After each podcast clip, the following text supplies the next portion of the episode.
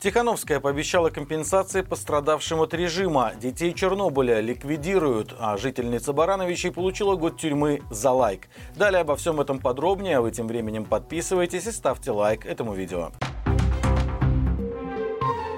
Еще недавно Лукашенко гордился двумя вещами – IT и сельским хозяйством, но теперь выяснилось, что именно эти сферы тормозят белорусскую экономику. Об этом заявили эксперты Евразийского банка развития. Они рассчитали, что сельское хозяйство упало почти на 2% по сравнению с прошлым годом. И это связано с серьезным недобором зерна. Сообщалось, что из-за неурожайности стране придется импортировать около миллиона тонн этой сельхозкультуры. Что до IT-сектора, то после массового отъезда айтишников и ухода множества крупных компаний с рынка, эта сфера сфера не могла не просесть по всем показателям. При этом в январе-августе ВВП Беларуси вырос на 3% по сравнению с аналогичным периодом 2022. Как отмечают эксперты Европейского банка развития, в значительной степени это обусловлено увеличением промышленного производства почти на 8% и оптового товарооборота на 10%. Офис Светланы Тихановской разработал проект концепции по компенсации вреда лицам, пострадавшим от режима Лукашенко. Документ размещен на сайте национального лидера. Его цель – восстановление справедливости для тех, кто столкнулся с репрессиями и нарушением прав человека. Документ охватывает весь период нахождения у власти Лукашенко с 20 июля 1994 года. Согласно концепции, все пострадавшие должны быть восстановлены в правах, а также получить денежные выплаты или льготы, если это потребуется. Это в том числе касается касается близких родственников пострадавших и несовершеннолетних. В документе также описан механизм освобождения политзаключенных в транзитный период. Это означает прекращение уголовных дел, оправдательные приговоры и соответствующие изменения в законодательстве, в том числе декриминализацию некоторых статей Уголовного кодекса. Важно, что концепция коснется не только признанных политзаключенных, но и тех белорусов, которые не получили этот статус, однако оказались за решеткой по политическим мотивам. Режим ликвидирует общественное объединение «Дети Чернобыля», которое более трех десятков лет помогало восстанавливать здоровье ребятам с загрязненных территорий. Информация об этом процессе появилась в расписании Минского городского суда. Иск к организации подало Министерство юстиции. «Дети Чернобыля» были созданы в 1986 году после катастрофы на атомной электростанции. За годы своего существования организация помогала проводить медицинское обследование детям, которые родились в пострадавших регионах, а также отправлять их на реабилитацию в европейские страны. Известно, что участницей программы «Дети Чернобыля» была и Светлана Тихановская, которая ездила на оздоровление в Ирландию. Ранее стало известно, что белорусы уже три года не ездят на оздоровление в Италию. Такой перерыв случился впервые за последние 30 лет. Напомним, ликвидация организации гражданского общества идет в Беларуси с 2021 года, после того, как Лукашенко заявил, что они занимаются подготовкой мятежа. По данным правозащитников, за это время прекратили существование более 1200 структур.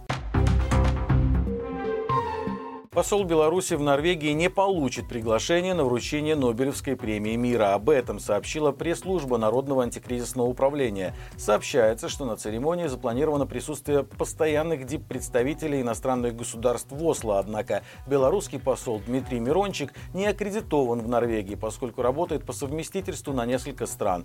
Примечательно, что год назад дипломаты Беларуси и РФ также не были приглашены на церемонию вручения наград из-за военного вторжения в Украину. Тем не менее, ранее в Нобелевском комитете заявляли, что представительства всех стран, представленных в Норвегии, должны услышать важные послания лауреатов. Напомним, в прошлом году Нобелевскую премию мира получили представители Организации гражданского общества Беларуси, Украины и России. От нашей страны почетную награду вручили супруги правозащитника Олеся Беляцкого, который на момент оглашения наград находился в СИЗО, а позднее был осужден на 10 лет лишения свободы. 25 сентября глава правозащитного центра «Весна» отметил свой 61-й день рождения в Колумбии колонии. В этот день на Маланке состоялась премьера документального фильма, посвященного легендарному белорусу. Ссылку на него оставляем в описании к этому видео. Жительница Барановичей получила год колонии за один лайк под видео Лукашенко в «Одноклассниках». Женщину судили за клевету на диктатора и лишили свободы. Суд прошел 17 августа, но о его результатах стало известно только сейчас. Как сообщают правозащитники, поводом для уголовного преследования стал один лайк под видео, где Лукашенко обвиняли в убийствах и измене государству. Светлану Баканову задержали 17 мая, арестовали на 7 суток за распространение экстремистских материалов. Позже в отношении нее возбудили уголовное дело и перевели в СИЗО. Тюремные сроки за лайки уже чуть ли не норма в лукашенковской Беларуси. Например, в прошлом году дальнобойщик из Могилева Сергей Тигиба получил за подобное аж три года колонии. Он просто листал ленту в Одноклассниках, где увидел пост, в котором осуждались действия милиционера и поставил ему лайк. За это на него завели сразу три уголовных дела, в том числе за оскорбление Лукашенко.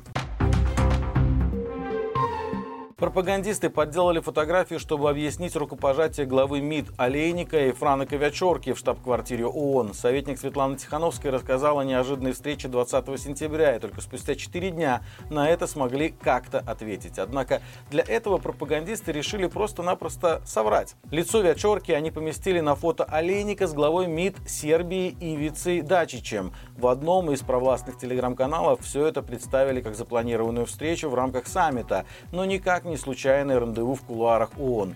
Правда, удалить пост пришлось уже через несколько минут, потому что подделка была заметна невооруженным глазом даже для самых преданных сторонников Лукашенко. Стоит отметить, что пропагандистам не впервые публиковать откровенно низкокачественные фейки. Не так давно они вслед за российскими коллегами перепечатали несуществующую новость о 10 тысячах погибших в Украине поляках. Утверждалось, что такая статья была опубликована в польском еженедельнике «Мысль Польска». Однако на самом деле такого материала там никогда не было. Друзья, по понедельникам на нашем канале выходит рубрика «Народ спросит», и новый выпуск уже можно смотреть по ссылке в описании. Сможет ли Лукашенко передать власть сыну? Готов ли Минздрав к новой пандемии? Когда состоится суд над диктатором? На вопросы зрителей Маланки отвечают эксперты в новом выпуске с Андреем Микрюковым. А у меня на этом все. До встречи завтра и живи Беларусь!